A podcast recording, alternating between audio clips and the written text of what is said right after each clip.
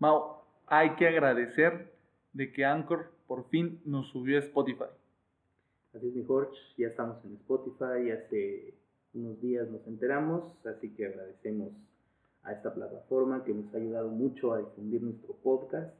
Así que ya los que tienen Spotify nos pueden encontrar como Fútbol al Doble, nos pueden buscar directamente o en la sección de, de podcast ahí nos van a encontrar. ¿Cómo estás?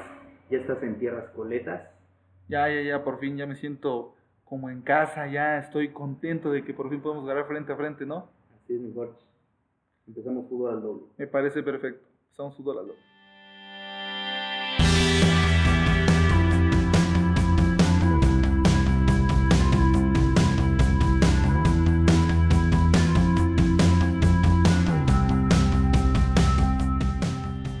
Ahora sí, Mau, cuéntame qué está pasando con el Mundial de las Sorpresas. Este, Rusia ya no pudo hacer de las suyas otra vez. Así es, mi Jorge. Creo que el, partido estuvo bastante bien en parte final. Creo que no fue el mejor partido de, de principio a fin. Eh, vimos a una selección de Rusia que estuvo pues apostando otra vez a la defensiva ante una selección de Croacia que me parece que no tuvo su mejor partido. Porque Rusia por momentos sí le hizo partido, hasta pensaba que, que los goles iban a, caer en el justo momento, pero pues la sorpresa fue que, que Croacia se confió bastante más bien, porque dejó que Rusia le, le empatara y por consiguiente pues ir a, a tiempo, tiempo suplementario. Entonces creo que el partido no fue el más brillante, no fue el más atractivo, sino que ya después de, de tiempo extra fueron los penales. Ahí creo que yo pensé que Rusia iba a pasar por muy poquito. ¿Tú sí creíste eso? Sí, porque me acordé de, de lo que le pasó contra España y creo que sí tenía las de ganar. Pero bueno, tienes a. Creo que el mejor portero, el, el portero revelación del mundial, en el caso de Croacia, creo que eso le ayudó bastante porque, seamos sinceros, ya tuvo práctica. Subasic, así es. Ya tuvo práctica con, contra Dinamarca. Fue el héroe. Entonces, en esta tanda de penales, pues no se podía quedar atrás. ¿Tú cómo lo viste? Pues francamente yo desde ese tiempo ya venía diciéndote de que Rusia era un equipo que eh, finalmente iba a terminar ayudándole o beneficiándole su disciplina y sus ganas de querer salir adelante. Eso por un lado y por otro lado también iba a beneficiarle bastante lo de que estuvieran en casa. Eh, todos pensábamos de que iba a quedar en el camino contra España, sin embargo llega aquí a contra Croacia y creo que le hace un partido bastante interesante. Aún así, Croacia es más dueño del juego, tiene mucho más tiempo la pelota. Era bastante lógico ya que tienen un campo bastante predominante junto con, bueno, donde tienes a un Modric, a un Rakitic, a un Perisic, a un Rebic. Entonces era lo lógico que dominaran más. Sin embargo, pues Rusia comienza sorprendiendo con ese gol de, de inicio, ¿no? Mete, bueno, él mete, mejor dicho, el, el primer gol, le empatan y después se van a tiempos extras y en tiempos extras igual este primero mete gol Croacia después empata Rusia casi al final del, del, segundo tiempo extra y se van a penales que estuvieron bastante dramáticos. Vimos ese ese disparo por parte de Luka Modric que parecía que ya se iba para afuera Sí. y de puro milagro entraba. si ese disparo va para afuera otra cosa estuviéramos diciendo en este Así instante. es. muy seguramente los rusos hubieran crecido y hubieran llegado lejos.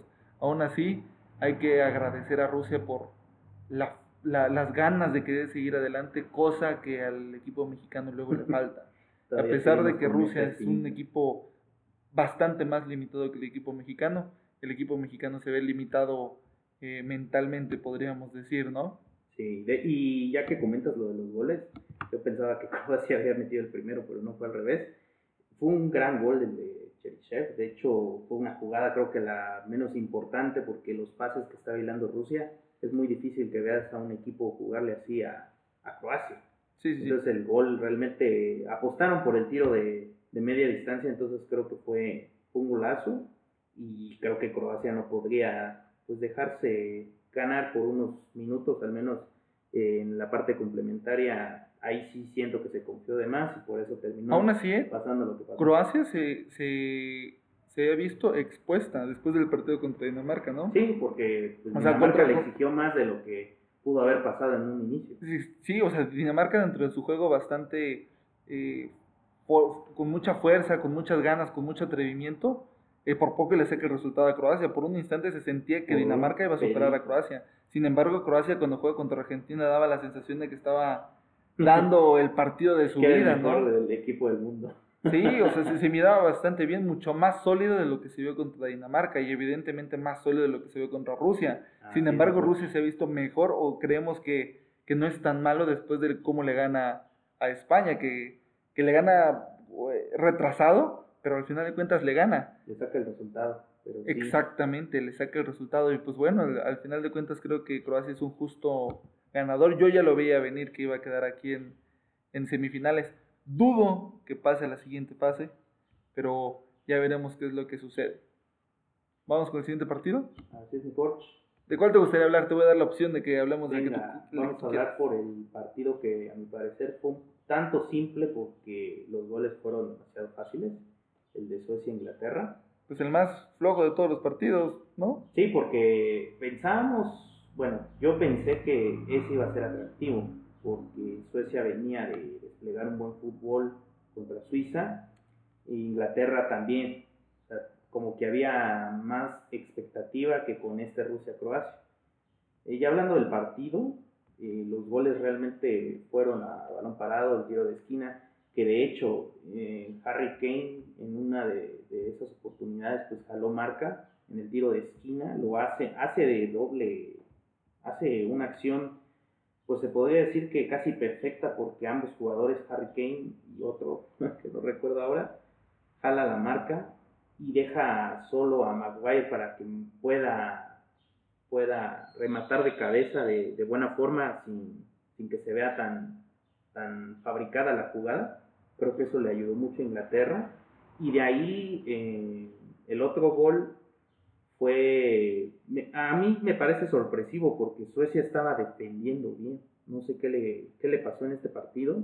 Yo pensaba que Inglaterra le iba a costar trabajo llegar, pero sí hubieron varias jugadas en las que pues dejaron muy solos a los jugadores. De hecho, el gol que mete de Leali fue bastante simple por el hecho de que pues lo dejaron solito para solo, de cabeza, de cabeza. Entonces, creo que ahí Suecia pierde pierde por caer en exceso de confianza eh, ya no era la misma selección, creo que algo les ocurrió, no jugaron como le jugaron a México, como a Suiza.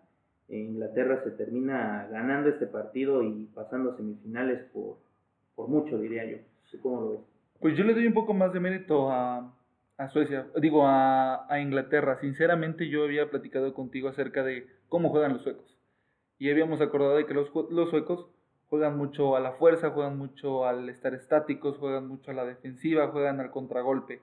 Son jugadores muy recios, pero un poco limitados en sus habilidades futbolísticas, cosa que los ingleses no tienen. O sea, me refiero a que los ingleses tienen más aptitudes futbolísticas y de velocidad, cosa que los suecos no tienen.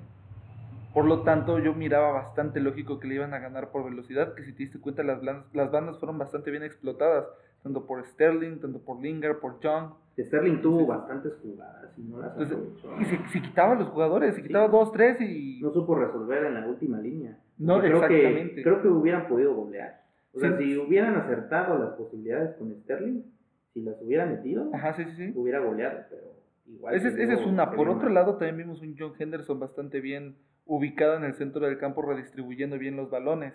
Eh, si bien recuerdo en, la transmisión vía radio, eh, se decía de que John Henderson estaba eh, logrando conectar bien con sus compañeros, sobre todo con el gol que le pone a de, Ali, ¿no? ¿Este, ¿Cómo se llama? Sí, ves, él fue el... Él fue el que, él fue el que puso el pase. Sin embargo, todavía siento de que la selección inglesa se mira un poco dependiente de lo que pueda hacer Harry Kane. bueno, no un poco, un bastante de lo que pueda hacer Harry Kane.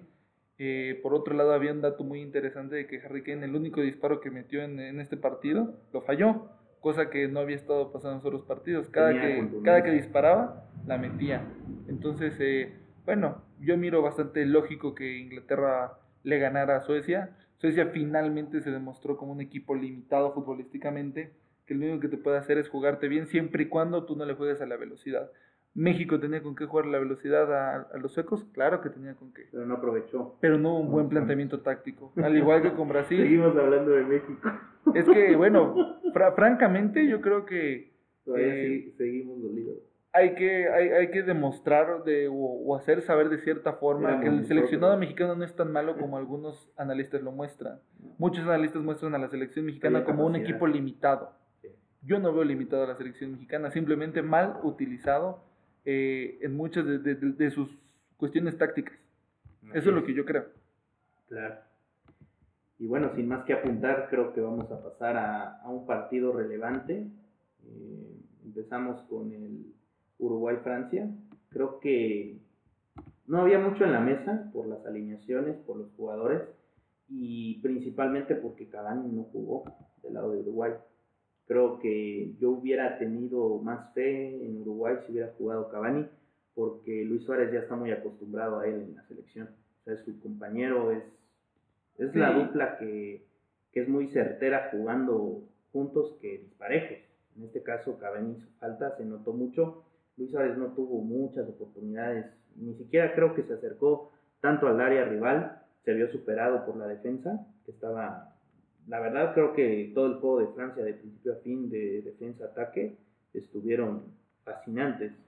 Eh, creo que Francia buscó mucho el arco de, de Uruguay al principio, Uruguay se supo defender por ciertos minutos, pero creo que ya no iba a aguantar mucho y eso se vio en el minuto 40 cuando Rafa Barán pues la verdad creo que es un gran jugador. No fue una casualidad que cayera el gol. Un gran gol. No, el pase aparte. Exacto. El pase fue a la cabeza, ¿eh? Así es. Entonces, creo que Francia ya sabía lo que iba a hacer en el momento oportuno. En este caso cayó el gol. Después hubieron ahí unos, unos cambios de, parte del maestro Tavares. Que la verdad, eh, creo que Stuani tuvo un partido pues eh, decoroso, no tan brillante, les ayudó por instantes al medio campo de, Uruguay. Y bueno, eh, tenía que salir también Rodrigo Betancourt, que estuvo también haciendo, pues la verdad, un buen mundial, un buen jugador. Pero yo lo vi desapareciendo en este partido. ¿eh? Exactamente. Bastante desaparecido. La verdad, la verdad, creo que muchos desaparecieron en este partido, exceptuando a Diego Godín y a, a José María Jiménez que de hecho pues él se vio quebrado prácticamente ya en la segunda parte y lloró. O sea, ya te hablo de un jugador que realmente siente la camiseta de su selección. Y bueno, Francia creo que termina con justicia a un Uruguay que, pues si bien tuvo una fase de grupos perfecta, pues ya le tocó eh, toparse con, con un rival que es candidato número uno a ser campeón del mundo. ¿Cómo lo ves? Yo creo que este partido fue el partido más atractivo de, de los cuatro que, que, hubieron. Fue el partido en el que eh, yo, yo decía de que Francia iba a ganar, tú decías de que Uruguay iba a ganar. Yo la verdad que no miraba tan fuerte a Uruguay debido a su medio campo. Su medio campo no lo miro, nunca lo vi tan fuerte. Si te diste cuenta, eh, el profe Tavares siempre estuvo manejando después de que se dio cuenta que jugaban mejor con un rombo en el centro. Eh, no dejó de jugar así, sin embargo, ganarle un medio campo como el que tiene Francia era algo, era una cuestión casi imposible. O sea, Kanté ganaba todas, todas, Paul Pogba igual, era muy difícil. Tenía más eh, equipo Francia, a final de cuentas.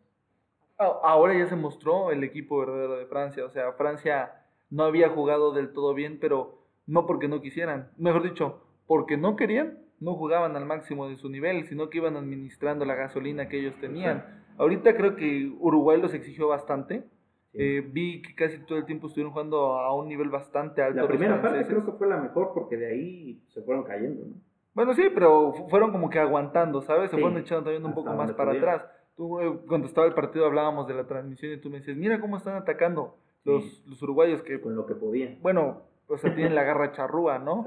Sin embargo, los franceses les pasaron por encima. Creo que hubo un error gigantesco por parte del portero Muslera.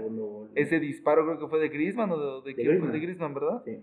Fue este, el, que disparó un, riflazo y la, el atajó mal Fernando Muslera.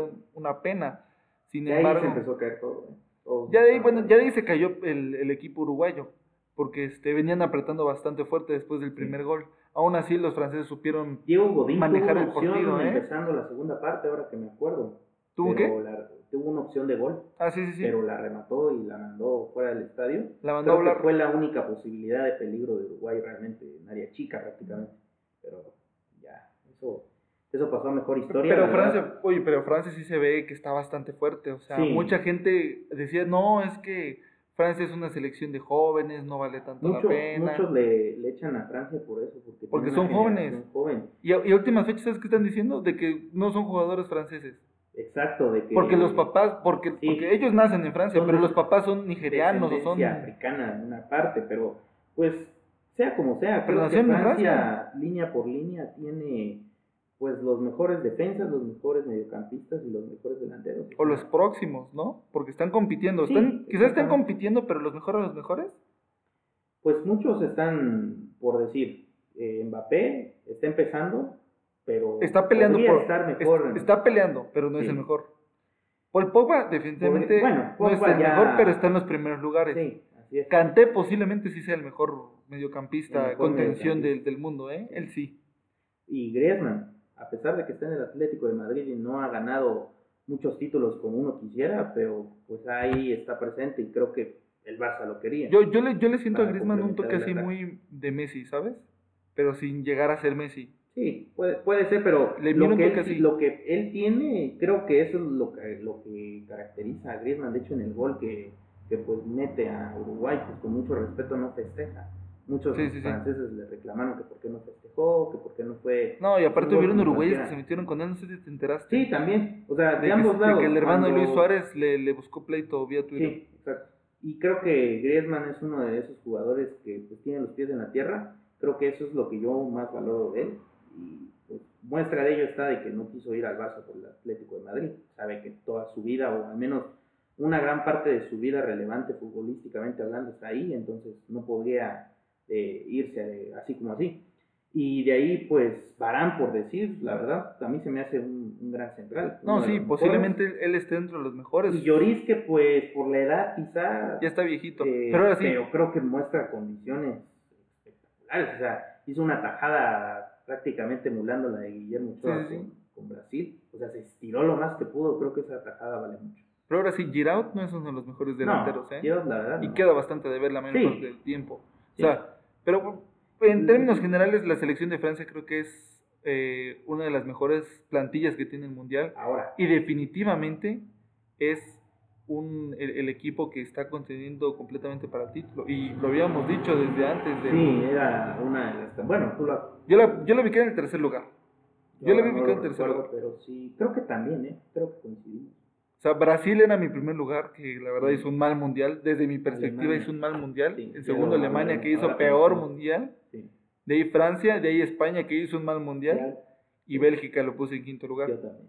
¿eh? Y Bélgica ahí anda, ahí anda contendiendo. ¿Cuándo se van a enfrentar ahorita, no? Vamos a pasar ese partido, ¿no? ¿Pasamos a hablar de ese partido? ¿Del Brasil-Bélgica? Pasemos a hablar del Brasil-Bélgica. ¿Qué te pareció el Brasil-Bélgica? Creo que yo no, no sé por qué estaba tan emocionado, no sé si porque estaba esperando a que Neymar se cayera o hiciera algún show, o porque realmente Bélgica, a pesar de que en los primeros minutos Brasil estuvo encima por algunas jugadas. Y el segundo pues, tiempo también, completamente. tanto- sí, claro, pero pensando que Brasil ya se iba a poner a la delantera y nada que ver, ¿eh? Eh, Bélgica aprovechó sus posibilidades y creo que eso se vio bien cuando pues en el tiro de esquina estaba presionando bastante a Brasil ¿eh? Y cae ese autogol de Fernandinho que pues Company la verdad como que quiso dar el pase pero terminó chocando en, en el hombro de Fernandinho. Después el gol de Kevin De Bruyne es un poema de gol realmente. golazo. creo que Bélgica es de los pocos equipos que he visto en mi vida que contragolpea de una forma perfecta. Si ya lo habíamos visto en, en el partido contra Japón ahora creo que o sea ver a Romelu Lukaku controlar el balón y correr 40 metros hacia la, a, a la delantera, al área rival. O sea, cuando vi eso realmente me emocioné porque Lukaku no es un jugador muy bien dotado en la parte técnica. Pero, Pero ya después fuerte. el pase que le mete a Kevin De Bruyne, o sea, tiene visión de campo. Y ya después Kevin De Bruyne, yo sabía que es, yo sabía que se iba a terminar el gol, iba a terminar disparando fuerte al balón y. Y abajo, ¿no? Sí. Abajo le pegó Ah. bastante bien. Sí, Fíjate que me, me causó bastante intriga el, el parado de ellos, porque generalmente jugaban con Romelu Lukaku clavado al centro. sí. Y en esta ocasión jugaron con Kevin De Bruyne como un falso 9. Y él prácticamente era el que generaba el fútbol. Y a Romelu Lukaku lo metieron como que a un, a un costado, que fue donde gana él el balón para ponerle el pase a Kevin De Bruyne. Así es, jugó como, bueno, del lado derecho. No, no puede ser que jugó como un extremo porque nunca se fue hasta el fondo. Bueno, sí, exacto, ¿no? pero, pero sí jugó como un delantero, como un volante. Fue, fue un poco extraño cómo fue el juego de ellos, pero como que el entrenador ya sabía dónde tenía que jugar, ¿no? Bobby Martínez, sí. De, de, hecho, creo que ayer dio una conferencia, no, dio una plática a ESPN con Fernando Palomo y estaba resaltando que el juego que dio Bélgica estaba ideado para ganarle a Brasil. O sea, ya lo había estudiado perfectamente y sabía que... ¿Qué fue lo que le faltó a nuestro queridísimo profesor? Exactamente. ¿No? O sea, lo que hizo Bobby Martínez en este partido fue exhibir a Brasil, aún con sus mejores jugadores, porque Marcelo se recuperó a final de cuentas, estuvo jugando, pero Eden Hazard creo que lo superó. Bueno, le faltó Casemiro, ¿no? Y algunas personas, es cierto. Algunos analistas dijeron de que le faltó Muchos le echan la culpa mucha estabilidad del medio campo por, por Casemiro. Exacto. Esa conducción que hace Romelu Lukaku del medio del campo hasta la delantera y hasta el pase de, con Kevin De Bruyne, dicen los analistas u otros analistas que Casemiro pudo haberlo ido a tapar. Pero por la fortaleza física. Sí, claro, por supuesto. Creo que Bélgica en el partido o sea, no estuvo, no apabulló así a, Brasil, pero creo que en la primera parte lo exhibe por completo. Ya en la segunda, no, en, la segunda Brasil sale como que la regañiza que seguramente les metió este Tite y salen comprometidos para atacar. Sin embargo, no pudieron, ¿eh? Neymar no pudo ni echarse los clavados. No, Neymar.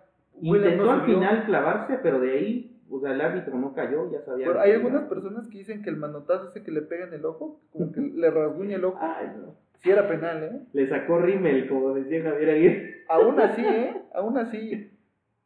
Si es un contacto en el área, pudo haber sido penal.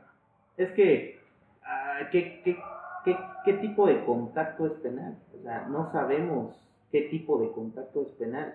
Porque imagínate que estás disputando el balón, Neymar también estaba presionando, creo que era a Company en esa jugada. O sea, los dos estaban manoteando como en cualquier jugada de contacto en el fútbol, siempre buscas incomodar al rival. Si, si tienes el balón o no lo tienes, siempre buscas esa parte. Entonces yo creo que ese, esa jugada no merecía ser penal porque pues los dos estaban disputando la pelota y los dos estaban agarrando como siempre. Entonces creo que el árbitro fue justo y muchas jugadas, de hecho, pues Brasil intentó pues engañar al árbitro. Entonces creo que eso demerita por completo a la selección y a un Neymar que para mí, pues, después de irse al Paris Saint Germain de lo que hizo con el Barça, yo ya lo catalogaba como un buen jugador y que podía lograr grandes cosas, pero ahorita creo que toda su imagen se fue a la basura con, con este mundial. De hecho, pues ya habían algunos exdirectores o directores técnicos dicho que, que si tuvieran a Neymar dentro de sus filas, lo primero que sería sería llamar la, la atención para que no esté haciendo este tipo de, de ridiculeces que, ya inclusive en internet ya sabemos que existe el Neymar Challenge, que es, el aventarte al piso, ¿no? Exacto. Ya le hicieron un comercial. Ya te hiciste de una mala imagen en internet y contra eso creo que no puedes nada.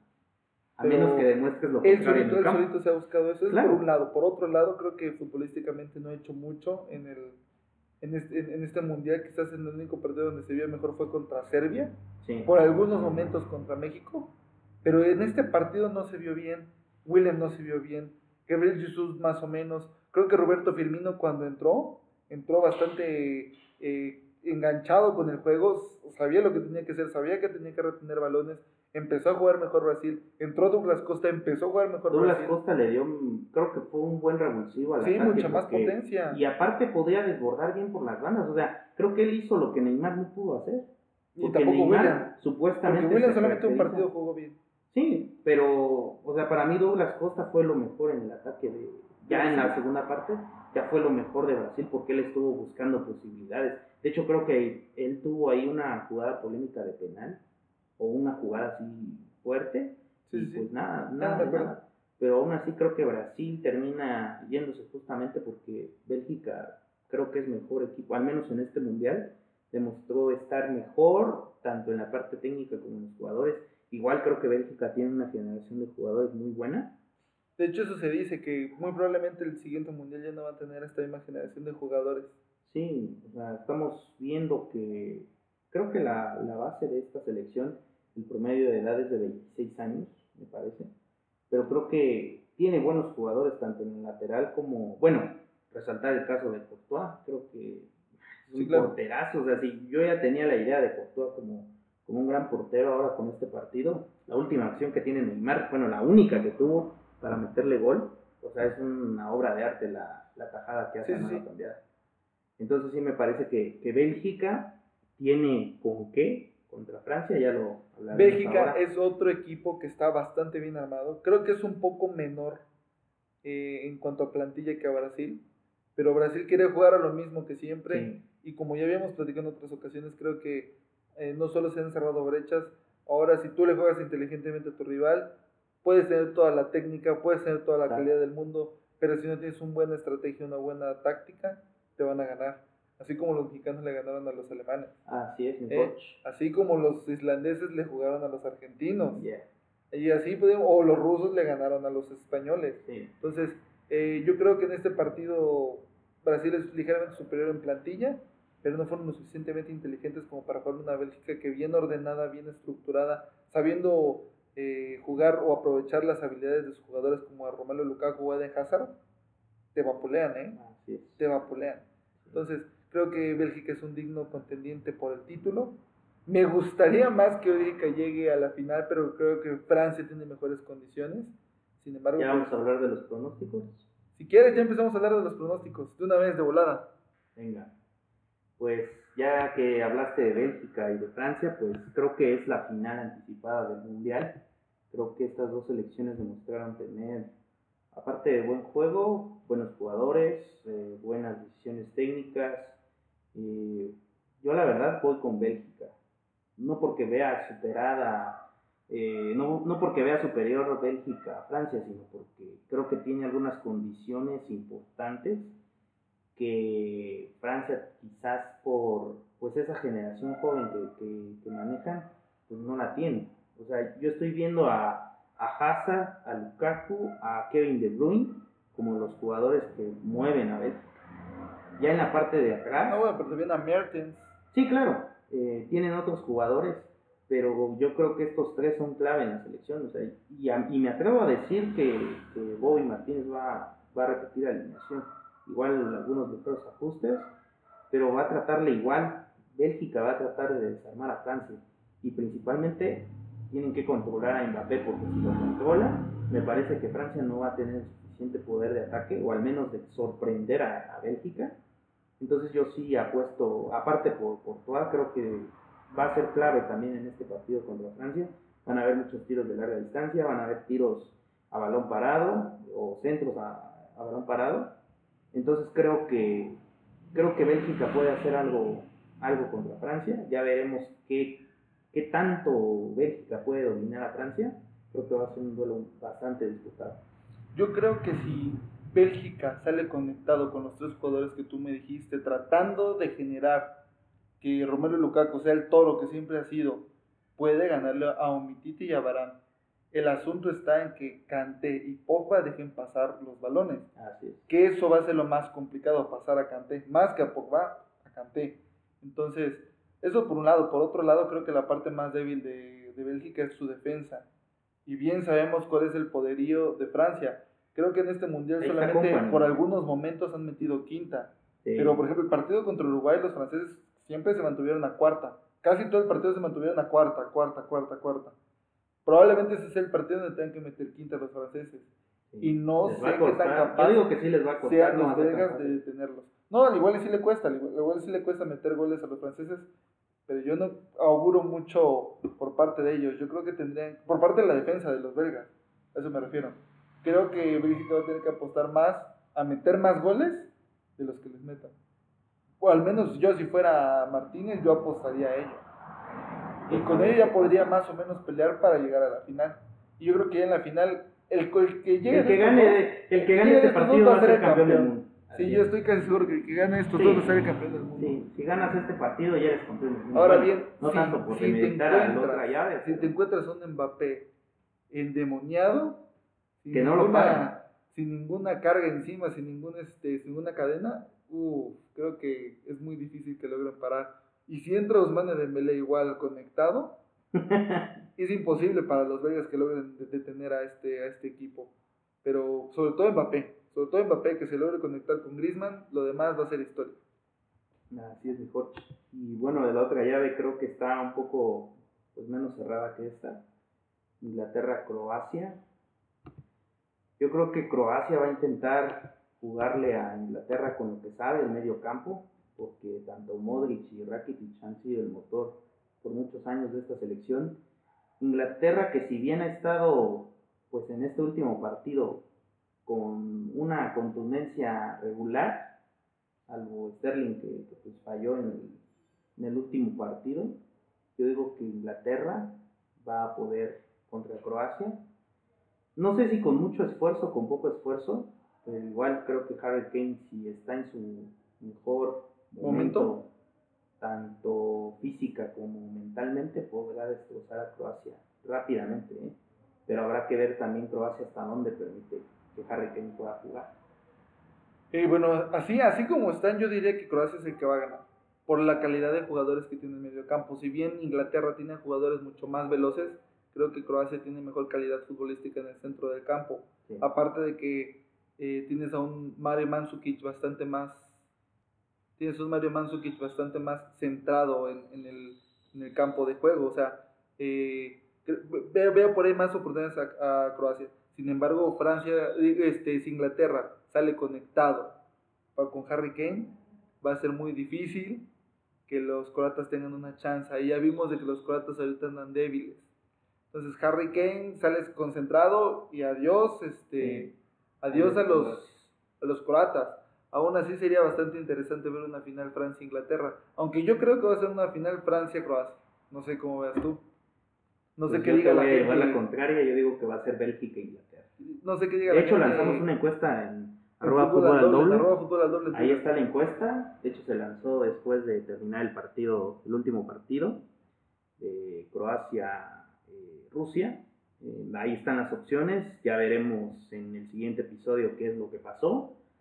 Pero yo sí, no tengo así un augurio de que va a ser la final, pero digo, creo que Bélgica puede jugarle bien a Francia y en su caso, pues Inglaterra, igual y por poquito, porque igual creo que no, no, va, no va a dominar a Croacia a su antojo, pero sí yo creo que, que esa, esa va a ser mi final, la final del Mundial. Francia-Inglaterra. No, Bélgica-Inglaterra. ¿Bélgica-Inglaterra? Sí. O sea, ¿tú crees que va, pasan Bélgica-Inglaterra? ¿Y quién va a ganar? Bélgica. Mira, yo, yo mira todavía más posible de que Inglaterra le gane a Bélgica. Porque donde Harry Kane salga conectado, la defensa no va a poder hacer nada. Pero primero que pase, ¿no? bueno, sí, pues vamos. Ayer le quise echar la maldición a alguien, ¿no, Mau? Ya estoy viendo tu no, mensaje no, No, es así, todo lo que está pasando ¿eh? ahí. Tú échale la maldición a Francia y ya con eso tenemos. Yo digo de que Francia va a pasar por, por Francia apostado. A, a ver quién tiene la maldición, ¿eh? A ver quién tiene la maldición de los dos, porque echamos a Brasil, ¿eh? Echamos a Brasil. ¿Te acuerdas? Ah, pero está bien, a Brasil se había que echarlo.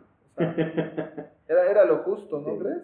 Sí, realmente sí, porque Bélgica creo que ha tenido mejor juego. O sea, Mucho mejor juego. Exceptuando las payasadas de Neymar, pero creo que la selección de Brasil sí quedó mucho a deber desde fase de grupos.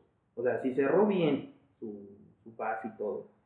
Pero ya después creo que contra México fue una selección que, pues, o sea, no, no fue como, como en el caso de Argentina en otros mundiales contra México, que pues creo que fue en el de 2010, que sí exhibió a México.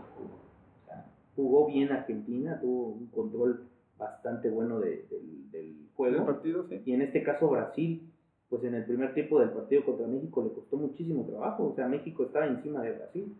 Entonces, si México pudo hacer eso, pues Bélgica creo que, pues como te dije, terminó apabullando un poco a... Mira, fíjate, que recordando lo del Mundial del 2010, yo recuerdo que estaban bastante parejos. Aparte teníamos que recordar esa generación que tenía Argentina, ¿eh? Jugaban con un 4-3-3, jugabas con un Messi bastante, 24 años, bastante eh, conectado, jugabas con Ángel Di María en su mejor momento, jugabas con Carlitos Tevez, o sea, la cosa estaba, estaba mucho mejor para Argentina que ahorita, creo yo.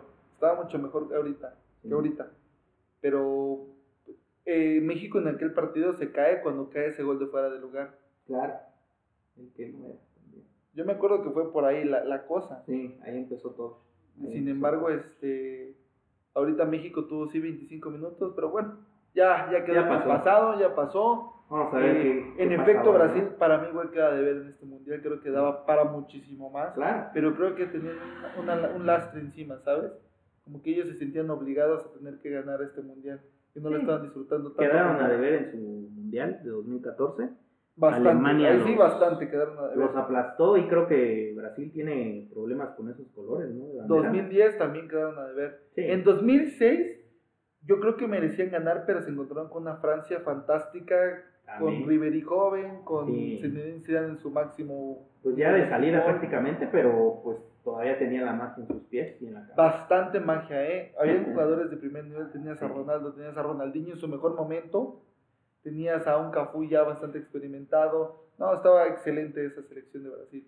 No era la del 2002, No era. pero aún así era una selección muy buena. Pero bueno, ¿qué te parece? Cerramos ya este episodio de Fútbol al Doble en tus redes sociales. Coach, arroba Mau Martínez S en Twitter e Instagram. ¿La tuya? Force85 en Twitter e Instagram. Tenemos redes sociales, ¿verdad, Mau? Tenemos Twitter y tenemos Facebook. Así es, arroba fútbol al doble. Vamos a estar checando eh, los partidos de semifinales. Vamos a hacer un live. Vamos a hacer dos lives, ¿no? Uno para cada uno. Sí, vamos a, a tener un, un live. No sabemos todavía de cuánto tiempo, pero sí nos gustaría que muchos de ustedes que nos escuchan esta parte del podcast nos hagan saber si realmente les late esta idea. Ya ahora estamos acá juntos en, la misma dimensión, así que vamos a tratar de hacer pues, unos lives eh, bastante atractivos para ustedes y también recomendarles eh, para todos aquellos que, que cuentan con Spotify y pueden escuchar desde ahí ya que estamos desde el fin de semana pasado ya tenemos el podcast en Spotify el fútbol al doble para que también nos escuchen también en Evox por supuesto en iTunes y en Anchor que es nuestra plataforma Nuestra plataforma madre, exactamente. también si desean escribirnos a fútbolaldoble.gmail.com para que nos hagan llegar los comentarios respectivos de acuerdo a lo que tratamos en este podcast. Ya estamos a nada de terminar el mundial. Y darnos unas merecidas vacaciones. Así es, entonces vamos a cerrar temporada. Vamos a ver qué tanto de tiempo nos tardamos en volver, pero seguramente regresaremos más fuertes que nunca, ya que tendremos varias ideas nuevas que vamos a emplear en, en el desarrollo del podcast. Perfecto, entonces esto fue Fútbol.